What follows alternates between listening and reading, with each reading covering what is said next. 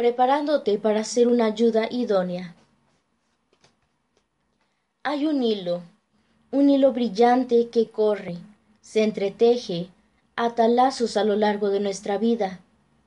En ocasiones el hilo es tan delgado que apenas es perceptible, en otras ocasiones es ostentoso y llamativo, creando lluvias de vistosos y amplios listones que caen de cada rincón de nuestras vidas, trayendo vibrantes colores a lo que de otra manera sería nuestra existencia ordinaria. Y así comienza tu hilo. Dios necesita nuestras oraciones. Moraleja de la historia. Dios quiere, más bien, necesita que oremos. Una advertencia. No ores equivocadamente. Dios hizo algo completamente diferente en mi historia de amor. Cuando yo era apenas una niña, Él me dijo con quién me iba a casar. Él no se lo dijo a mi futuro marido, solamente a la flaquita de mí. ¿Por qué? Dios siempre tiene una muy buena razón. Yo creo que fue porque mi futuro marido necesitaba, realmente necesitaba de alguien que orara por él. Yo oré. ¿Habrá algún joven varón que has conocido ocasionalmente y que has pensado que sería un buen marido? ¿Has estado orando por él mencionando su nombre? Tal vez el cielo está esperando que ores. Capítulo 1 la chiquilla. Primera historia. Acababa de cumplir los trece años cuando lo vi por primera vez y supe, de alguna manera supe que ese era mi hombre. Si él me hubiera echado un vistazo y hubiera podido leerme el pensamiento, se hubiera reído a carcajadas. Yo misma casi me reía. Era disparatado pensar que yo, una chiquilla escuálida que ni siquiera había pasado por la pubertad pudiera reclamarlo para mí. Toda la comunidad había estado hablando del famoso joven predicador que había sido invitado a predicar en el retiro para adolescentes de la primera iglesia bautista. Él era todo un hombre franco y sencillo. Medía por lo menos un metro noventa de estatura y tenía una sombra oscura sobre su quijada donde se rasuraba la barba. Mi mente joven pronto lo examinó y evaluó. Era un hombre imponente que impresionaba, el tipo de hombre que puede tomar el control de cualquier situación. Él era viejo, muy viejo y demasiado grande, pues fácilmente pesaba cuarenta y cinco kilos más que yo. Calculé que tenía por lo menos unos veintiún años de edad. Desde mi perspectiva podía igual haber tenido noventa y nueve años. Para mí cualquier persona mayor de quince años era un anciano.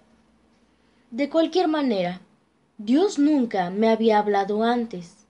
¿Por qué había de comenzar ahora y decirme esto? Yo era una chiquilla. ¿Acaso Dios habla con los chicos? Además yo no era una jovencita muy espiritual que digamos, y no andaba buscando manifestaciones divinas sobrenaturales ni visiones. Y para colmo yo era bautista, y los bautistas no creen en dones, palabra de conocimiento y otras cosas semejantes. No me malentiendan, sí estaba muy interesada en las cosas de Dios. Me gustaba contar historias bíblicas a los niños pequeños, Disfrutaba la iglesia y me fascinaba escuchar predicaciones sobre los tiempos finales. Pero nunca me sentí inclinada a buscar una espiritualidad más profunda. Dios tuvo para mí una gran sorpresa ese día. Descubrí que Dios tiene su propio sentido del humor. Siempre hace lo inesperado pero hasta el día de hoy, más de cuarenta y cinco años después, este sigue siendo el mayor evento inesperado de toda mi vida. Y así es como sucedió. Ese día había advertencias serias de una tormenta y se esperaban tornados. Los líderes de la iglesia casi decidieron cancelar el evento para jóvenes debido a la tormenta.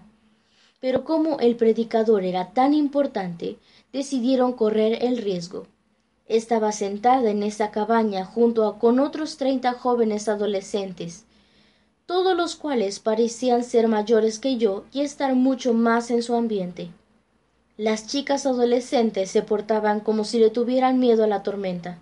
Obviamente pensaban que su parloteo nervioso las hacía parecer más femeninamente atractivas. Los muchachos le hacían el macho. Que venga la tormenta, podemos enfrentar cualquier tornadillo. Viendo a mi alrededor gemía de disgusto. Todas estas tonterías adolescentes me parecían tan ridículas.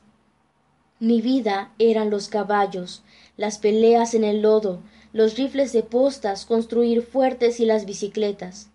Me disgustaban estos juegos dirigidos por las hormonas. Estaba medio enojada porque mi mamá me había hecho venir a esta reunión tan tonta. ¿Por qué tenía que venir a este retiro con esta bola de creídos y arrogantes? Ni siquiera era mi iglesia, así que no conocía a la mayoría de los jóvenes. Estaba claro que me catalogaban como una chica presumida la que no valía la pena tomar en cuenta. Luego el predicador y su hermano pequeño se pararon y comenzaron a tocar sus instrumentos y a cantar. Lo hacían bastante bien y realmente lo disfruté. Hasta pensé que el hermanito estaba guapo, aunque ya estaba viejo. Calculé que tenía como unos diecisiete años. Finalmente, Michael, el hermano mayor, comenzó a predicar. No recuerdo si sucedió al principio de su mensaje o a la mitad o quizás cerca del final, pero en algún momento, mientras predicaba el Evangelio, Dios me dijo Él es con quien te vas a casar. Un momento, pensé. Todavía ni siquiera necesito usar un sostén y Dios me está diciendo con quién me voy a casar.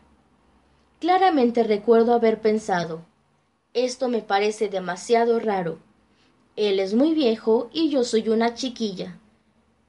Pero los caminos de Dios no son nuestros caminos, y cómo me da gusto que así sea. Hasta donde sé, nunca había pensado en que Dios me guiara. Hasta que ya soy vieja puedo voltear a ver los muchos años vividos y puedo contar con los dedos de mis manos las veces en las que creo que Dios me habló. No son muchas.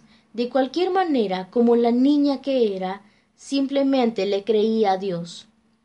Era demasiado joven para comprender que había ocurrido un acontecimiento monumental. Puesto que iba a ser mi esposo, pensé que tendría que aprender a aceptar esto y no hacer mucho alboroto. Además, eso parecía estar a años luz de distancia, de manera que tenía tiempo para hacer ajustes. Al llegar a casa esa noche le platiqué a mi mamá lo necio que se habían portado los adolescentes mayores durante la reunión por causa de la tormenta. Luego, de manera casual, le dije que Dios me había dicho que cuando creciera me iba a casar con el predicador. Le entregué el volante que anunciaba el retiro de jóvenes. Allí está el nombre del predicador, le dije. Mi mamá lo tomó como cosa de todos los días. Pienso que sí me creyó. Ella era una creyente nueva, así que pienso que estas cosas eran tan nuevas para ella como lo eran para mí. Solamente me dijo Bueno, necesitas comenzar a orar por él. Siendo un predicador va a necesitar de mucha oración. No lo volví a ver ni oí hablar de él durante los siguientes tres años. Pero oraba ocasionalmente cuando veía el volante que se encontraba pegado a la pared junto al teléfono, lo que me ayudaba a recordar su nombre.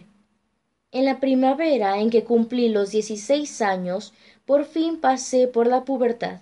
Ya era tiempo. Ese verano me inscribí para ser consejera y salvavidas en un campamento bíblico organizado por la Alianza Pro Evangelización del Niño. Adivina quién estaba ahí. Adivinaste. Mi futuro esposo. El señor Rey en control. El mismísimo y famoso hombre predicador. Él era el predicador invitado para toda la semana. Así que yo tenía bastante tiempo para echarle un buen vistazo. Todo el tiempo en que yo lo estaba observando, él estaba observando a otra de las chicas del campamento. A mí realmente no me importaba, puesto que no tenía ningún apego emocional con él. Mientras estaba en el campamento se me acercó una de las mujeres mayores, que era la jefe de las consejeras, y me dijo que pensaba que Dios le había hablado acerca de algo. Ella era una mujer sensata y bautista. De nuevo, los bautistas no ponen palabras en la boca de Dios. No obstante, me dijo, pienso que Dios quiere que sepas que Michael Pearl algún día va a ser tu esposo. Era incómodo para una amiga de mi mamá decirme esas cosas. Cuando llegué a, la, casa le conté a mi mamá, pero su amiga ya le había hablado e informado del asunto. Sin mostrar ninguna emoción, mi mamá me recordó que debía orar por el predicador.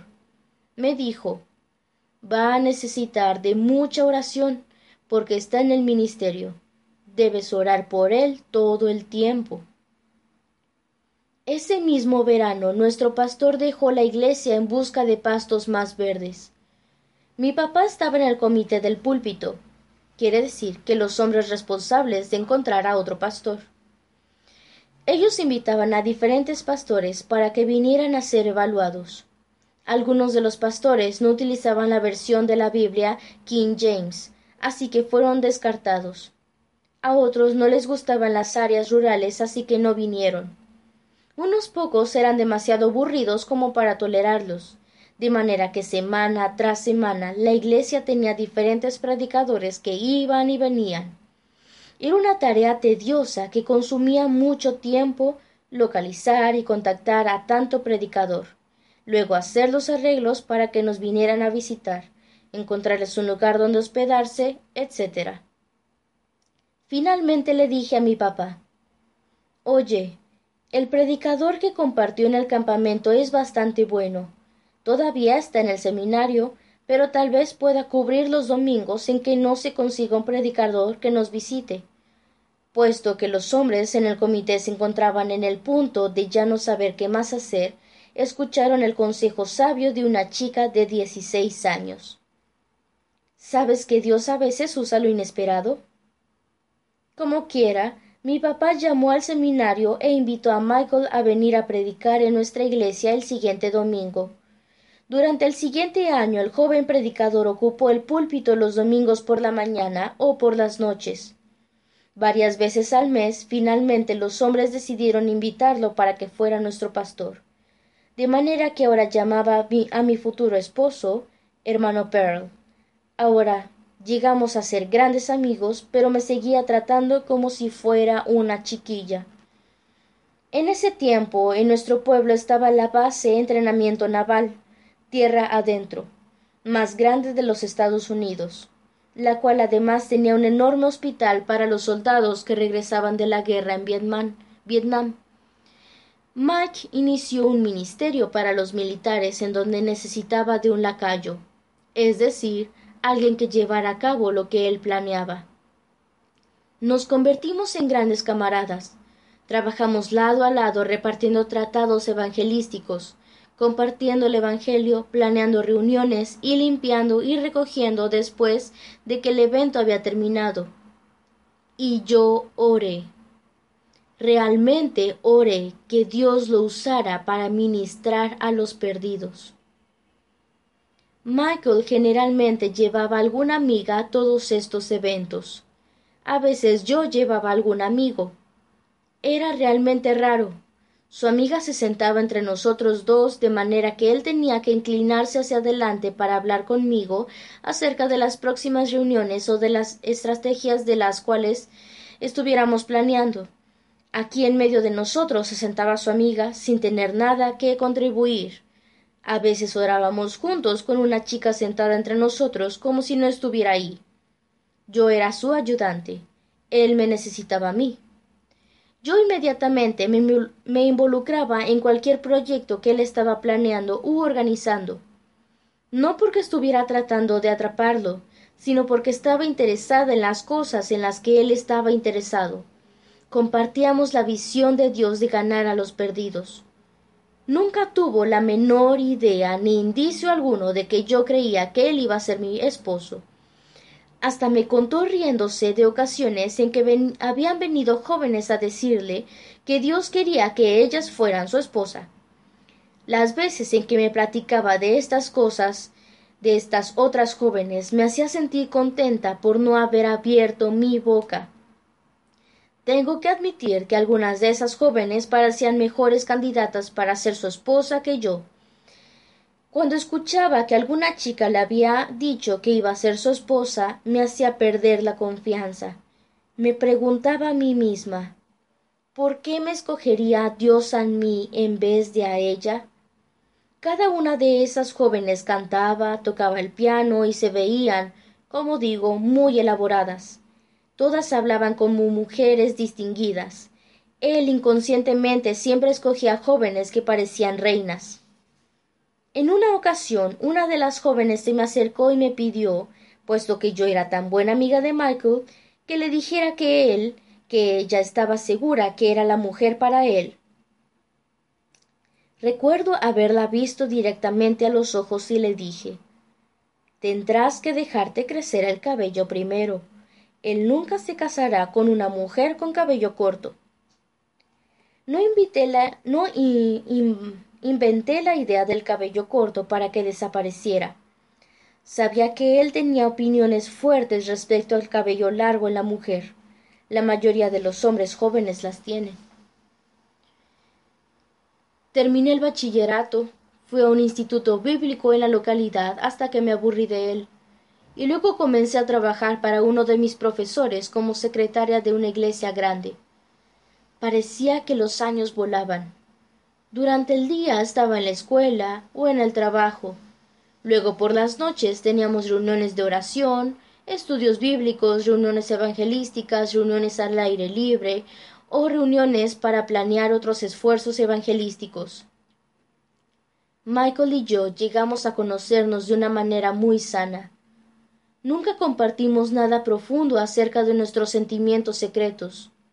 No nos contamos nuestras confidencias, pero sí me vio enojada como un avispón un par de ocasiones. Lo observé portarse de manera autoritaria, impositiva y exigente. Además sabía que era el desordenador más prolífico de la historia.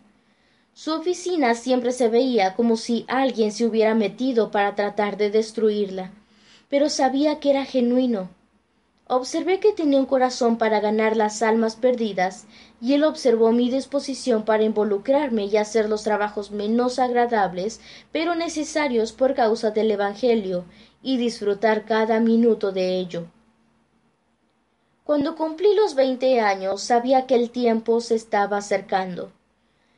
No obstante, parecía que Mike nunca se había dado cuenta que yo pertenecía al sexo femenino durante los siete años esto comenzaba a irritarme. De manera que le jugué una broma. Cada domingo después de la reunión de la iglesia llenábamos de soldados un enorme autobús escolar y los, los llevábamos a una cabaña en el bosque cercano. Esta, por pura coincidencia, era la misma cabaña en que conocí, conocí a Mike cuando yo tenía trece años de edad. De todas formas, en ese domingo en particular le pedí a uno de los jóvenes soldados, el cual era un gran persona y un buen amigo de Mike, que sí, que me ayudara a jugarle una broma a mi pastor. Como mi brazo fuertemente entrelazado al brazo del soldado, nos acercamos caminando y riéndonos nerviosa y tontamente hacia donde estaba, sentado y platicando el hermano Pearl, con alguno de los hombres. Con mucha dulzura volteé la mirada al rostro del soldado y luego a Sam Michael y le dije Hermano Pearl, me voy a casar. Realmente no sé qué es lo que esperaba que él dijera. Su expresión inmediatamente me hizo estar seria, deseando no haber jugado esa broma. Se veía espantado, horrorizado. Claro que traté de reír para que pasara la atención diciendo que solamente era una broma, pero supe en ese momento que algo había cambiado. Él no pensó que mi broma era graciosa. Después de que nos casamos, me dijo Michael que en ese momento súbitamente me vio de una manera completamente diferente. Me dijo que siempre había dado por un hecho que yo estaría allí como su compañera, su amiga y su ayudadora. Pero ahora se daba cuenta que había crecido y que pronto me iría, que sería la esposa de otro hombre, la compañera de otro hombre y la ayudadora de otro hombre. Decidió que no le gustaba esa idea. ¿Pueden creer lo cabeza dura que era este hombre? Todos esos años fui su mano derecha y sencillamente nunca se dio cuenta. De todas formas, él seguía aparentando no ponerme atención, pero yo notaba que era diferente. Con frecuencia detectaba que estaba mirándome como en una actitud de contemplación. Cuando lo volteaba a ver, él me seguía mirando, como que estaba tratando de leer mi alma.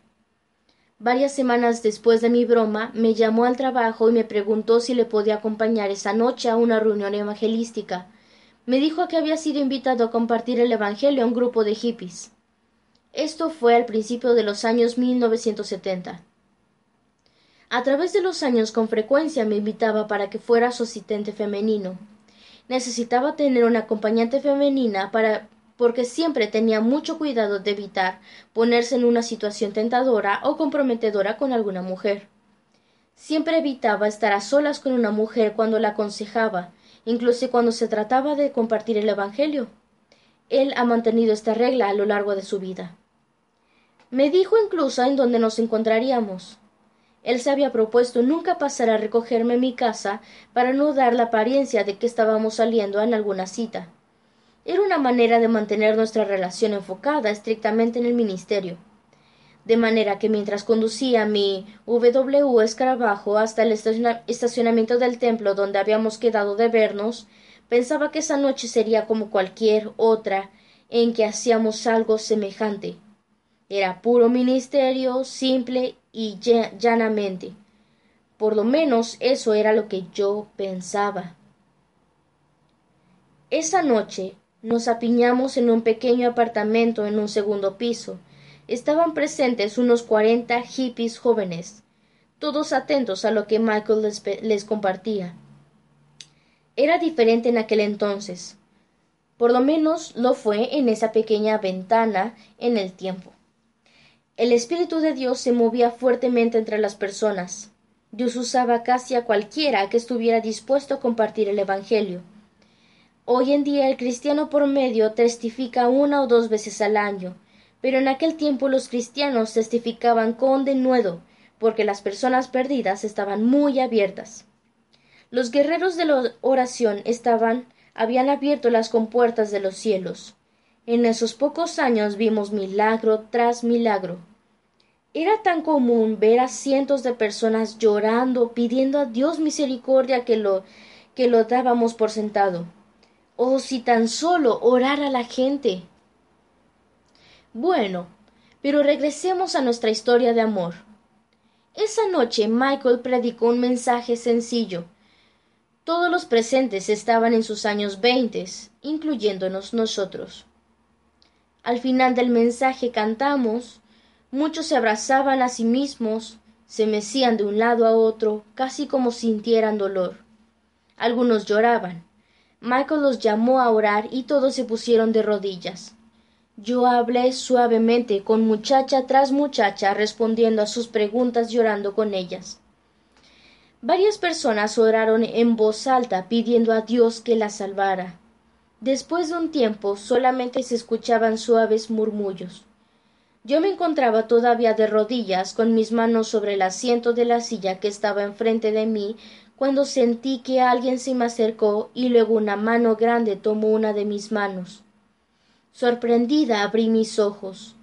Era Michael. Me miró a los ojos y luego inclinó la cabeza y siguió orando. Confieso que en ese momento dejé de orar. Era bien conocido en toda la iglesia que Michael no tocaba a las mujeres, ni siquiera a las ancianas que se acercaban para saludarlo de mano al final de una reunión. Estaba ahora sosteniendo mi mano mientras oraba. No abrió la boca durante el viaje de regreso que nos llevó una hora. Hasta nos, detuvimos para cenar, pero él permaneció apenadamente callado. Yo estaba tan afectada que hablaba sin parar. Cuando llegamos al estacionamiento del templo, me volví hacia la puerta para comenzar a salir del auto, pero él estiró su mano y volvió a tomar la mía. No obstante, seguía completamente en silencio. Era tarde, estaba exhausta. Había estado despierta casi veinticuatro horas. Mis emociones estaban agotadas. No estaba ni siquiera emocionada, pues estaba muy cansada. Permanecí sentada sin moverme y en silencio. Luego mi lengua cansada expresó mis pensamientos. Le recordé del niño al que él había bautizado el domingo anterior, de cómo después de salir del agua el pequeño daba de brincos para poder ver a sus papás. Luego le dije lo, lo impensable. Sabes, me encantaría algún día darte un hijo. Hasta donde me acuerdo, nunca ni siquiera había pensado tal cosa. Pero lo que se dice queda dicho. Michael reaccionó como un cohete. Salió disparado del auto corriendo hacia la oscuridad y alrededor del edificio. Yo solamente me reí. Estaba demasiado cansada como para preocuparme. Pasó corriendo mientras yo salía del auto y recogía todas mis cosas. Casi llegaba a mi W cuando Michael salía de darle otra vuelta al edificio. Esta vez corrió hacia la parte alumbrada del estacionamiento. Parecía una araña de patas largas. Acabé de guardar mis cosas en el auto y me volví para mirarlo. Vino corriendo directo hacia mí, me tomó de la cintura y me aventó en el aire mientras decía Vamos a casarnos. Y así lo hicimos, solamente ocho días después, un domingo por la tarde. Como se podrán imaginar, fue una boda sencilla. Confeccioné mi vestido de novia de satín blanco al estilo de un vestido campesino. No hubo tiempo para flores ni decoración de gala, ni siquiera para mandar invitaciones. El templo estaba lleno a rebosar, pues todo el mundo vino a ver al famoso predicador casarse con esa chica campesina. Supongo que tenían que ver con sus propios ojos que realmente era cierto. Es un extraordinario cuento de hadas. He sido un desquiciante y descalza princesa por cuarenta años. ¿Qué tan bueno puede llegar a ser el matrimonio? Realmente muy, pero muy bueno. Puedes pensar, esto no me puede pasar a mí. Es demasiado diferente. Cada historia de amor es singular, llena de asombro y romance. La tuya también lo será. Mi meta no es hacer interesante el romance, sino hacerte ver que los caminos de Dios son más grandes y mejores que nuestros más grandiosos sueños y esperanzas. Ahora vamos a ver qué tienes que hacer para conseguirte un hombre que sea digno de conseguir. Para algunas el amor llega suavemente, para otras es cuestión de escoger sabiamente, y todavía para otras es un estruendoso momento de amor a primera vista. Pero para mí fue una voz callada y firme. Pero, ¿por qué me dijo Dios con anticipación quién iba a ser mi marido? Una cosa sé, Michael era un hombre de Dios, un predicador que necesitaba de un guerrero fiel en la oración. Se encontraba en lo más reñido de la batalla, ganando a miles de soldados para el Señor, hombres que en poco tiempo serían enviados a una guerra mortal. Él era alto, de cabello oscuro y tremendamente atractivo, así como medio famoso. Hembras calientes persiguiéndolo serían una constante amenaza a su ministerio, y sí lo persiguieron por montones. Esto podía haber sido una tentación extrema para su carne. Piensa en esto. Fueron varias las jóvenes que pensaron que era la voluntad de Dios que Michael fuera su marido. ¿Cómo fue que todas estas buenas cristianas realmente pensaran que él era el hombre para ellas, y no obstante estaban equivocadas? ¿Y qué si todas ellas tenían la razón? Estarían siendo movidas por los guerreros de Dios para que oraran por este hombre? Es posible que cualquiera de esas magníficas jóvenes pudiera haber sido una excelente ayuda idónea para Michael. Dios estaba buscando a una ayuda idónea que orara, no una que estuviera buscando un príncipe para sí misma, sino una ayudadora que comenzara a ayudar a este guerrero de Dios a hacer el trabajo que Dios tenía para él. Había una batalla espiritual llevándose a cabo que era mucho más importante que nuestro momento en el tiempo de amor dulce. Dios necesitaba de un guerrero que predicara el Evangelio a miles y miles de almas perdidas. Michael necesitaba de una ayuda idónea que orara por él mucho tiempo antes que necesitar una esposa. Yo oré. Mi mamá me recordaba que orara. Se nos manda orar por los obreros.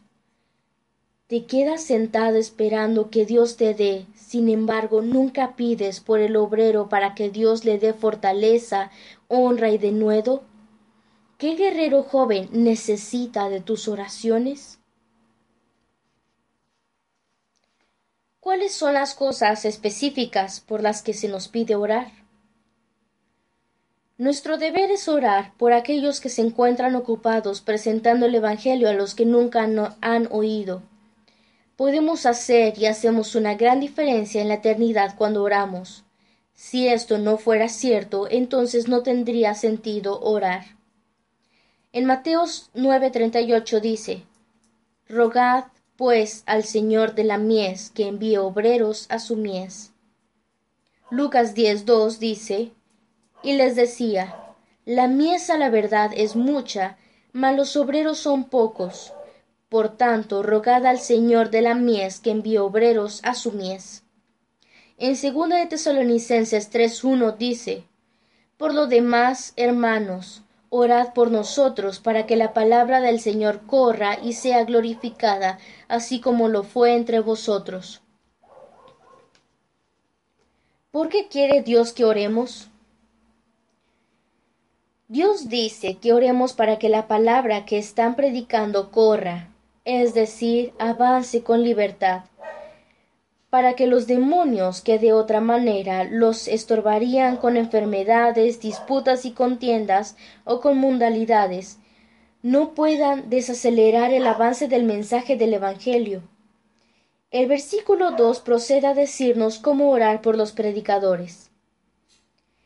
Y para que seamos librados de hombres perversos y malos, porque no es de todos la fe. Llamadas a orar. Dios usa las oraciones de sus santos tanto como el mensaje del predicador. En Mateo 18, 18 dice, De cierto os digo que todo lo que atéis en la tierra se atado en los cielos, y todo lo que desatéis en la tierra será desatado en el cielo. En resumen, uno de los mandamientos más importantes que Dios nos da en su palabra es que oremos por obreros para los campos, hombres y mujeres que saldrán a compartir el Evangelio. Sin embargo, ¿quién obedece su mandamiento de orar por obreros? Uno, tenemos el mandamiento de orar. Dos, tenemos la responsabilidad de orar. Tres, ¿Oras para que Dios levante obreros para que compartan el Evangelio? Dios diseñó su voluntad para que llegue por medio de la oración. ¿Oras por aquellos que tienen la responsabilidad de tu bienestar? Tu padre va a necesitar sabiduría para saber cómo tratar con el joven que venga a pedir tu mano en matrimonio. Tu pastor puede conocer un joven que pudiera ser un buen cónyuge para ti. Pero, ¿por qué habría tu pastor de pensar en comentar con tu padre acerca de ese joven? ¿Has estado orando por tu pastor para que tenga sabiduría y paz? ¿Procuras la bendición de Dios para tu pastor? Tal vez alguno de los hombres de la iglesia conoce a un joven que trabaja para él que sería un excelente esposo para ti. ¿Oras para que los varones de la iglesia crezcan en Cristo? ¿Acaso tu futuro amado languidece porque no oras por él y por los que son su autoridad? Si deseas un hilo que se teja a través de tu vida y de tu matrimonio, si deseas tener un príncipe piadoso que te sostenga en sus brazos y que te ame con todo su corazón, entonces entiende. Esto comienza con oración. Comienza hoy a orar por tu príncipe que vendrá para que sea el guerrero que Dios quiere y necesita. ¿Harán tus oraciones una diferencia en la eternidad? ¿Cambiarán los acontecimientos? ¿Implementarán los planes de Dios? ¿Qué está sucediendo en los lugares celestiales? ¿Qué pudiera ser diferente si aprendes a ser una fiel guerrera de la oración? Aquí está la historia de un hombre que aprendió cómo Dios responde a las oraciones. Batallas en los cielos. Hay un libro en la Biblia que lleva el nombre de un varón cuya historia relata Daniel. Se trata de un muchacho que fue llevado como esclavo a un país extranjero. Él, junto con otros tres chicos, destacaron como jóvenes esclavos talentosos, educados y disciplinados que podían hacerse cargo de los asuntos del Estado. Daniel con frecuencia se veía en situaciones difíciles como resultado de su fidelidad intransigente a la voluntad de Dios. Muchos hombres envidiaban su rápido ascenso al poder y buscaban maneras de acusarlo. No obstante, él permanecía firme y fiel a Dios. Tal vez recuerdas alguna de las historias de Daniel que escuchaste cuando eras niña. En una ocasión fue echado, al foso de leones, pero las fieras mortíferas no lo tocaron. En el capítulo 10 del libro de Daniel hay una historia en la cual Daniel le ruega a Dios que le dé entendimiento sobrenatural acerca de las cosas relacionadas con los tiempos finales. Durante veintiún tensos días Daniel oró y ayunó, pero sus oraciones no fueron contestadas. Finalmente, Daniel descubrió por qué se había tardado tanto la respuesta de Dios. La Biblia describe un evento del tipo de la Guerra de las Galaxias, en el que pelean los ángeles buenos contra los ángeles malos. Hasta se nos dice con las fuerzas espirituales malignas que obstruían la respuesta a las oraciones de Daniel tenían a su cargo el reino de Persia, la nación en donde vivía y oraba Daniel. El príncipe de Persia y sus demonios serviles fueron capaces de evitar que el guerrero de Dios entregara la respuesta de Dios a las oraciones de David. La batalla celestial duró veintiún días. Las fuerzas de las tinieblas resistieron a las fuerzas de la luz. Finalmente, Dios envió a su ángel guerrero Miguel y sus huestes para que se atravesaran las líneas enemigas y entregaran la respuesta a Daniel. Cuando el guerrero llegó con la respuesta, Daniel se encontraba sentado junto al río.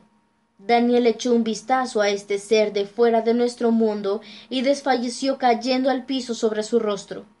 El guerrero de Dios sujetó a Daniel y le dijo que se levantara para poder comunicarle la información que había solicitado. El ángel también le dijo que no podía quedarse por mucho tiempo, pues tenía que regresar a la batalla para apoyar a sus compañeros con esta guerra espiritual.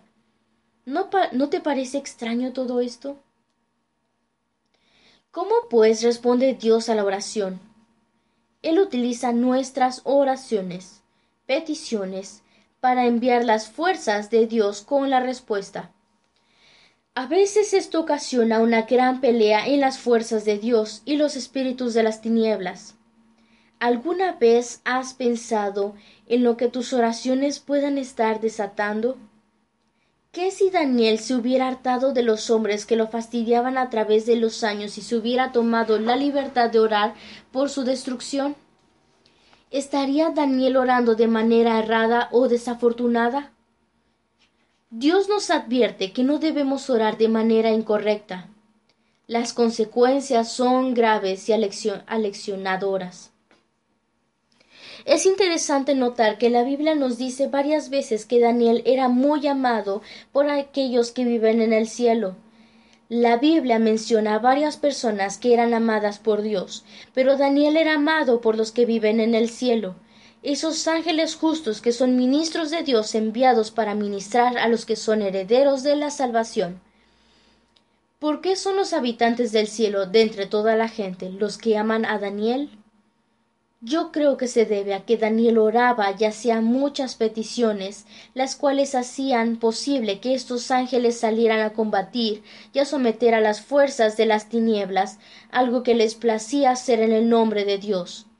Al leer el libro de Daniel notarás que de entre todos los hombres de la Biblia es Daniel quien oró y buscó a Dios con más fidelidad con respecto a todo asunto.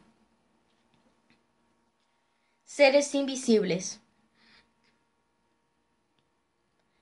Cuando oramos pidiendo sabiduría sobre algún asunto, la mayoría de nosotros pensamos que Dios de alguna manera susurrará dentro de nuestros cerebros de chícharo y súbitamente conoceremos la verdad.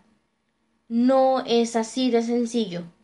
Todo esto, un mundo a nuestro alrededor de seres invisibles moldeando nuestras vidas, ocurren muchas cosas extrañas y maravillosas en los cielos inmediatos que nosotros no vemos ni conocemos.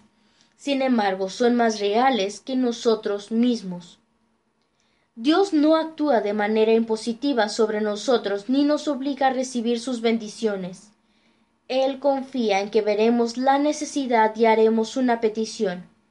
En otras palabras, dirigimos los asuntos por medio de nuestras oraciones. Dios puede querer ayudar, pero no lo hace sino hasta que lo pedimos. No tenéis porque no pedís.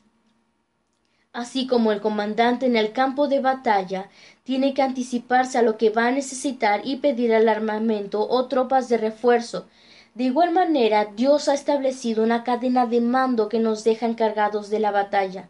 Él dice observen, oren, pidan, y se les será dado.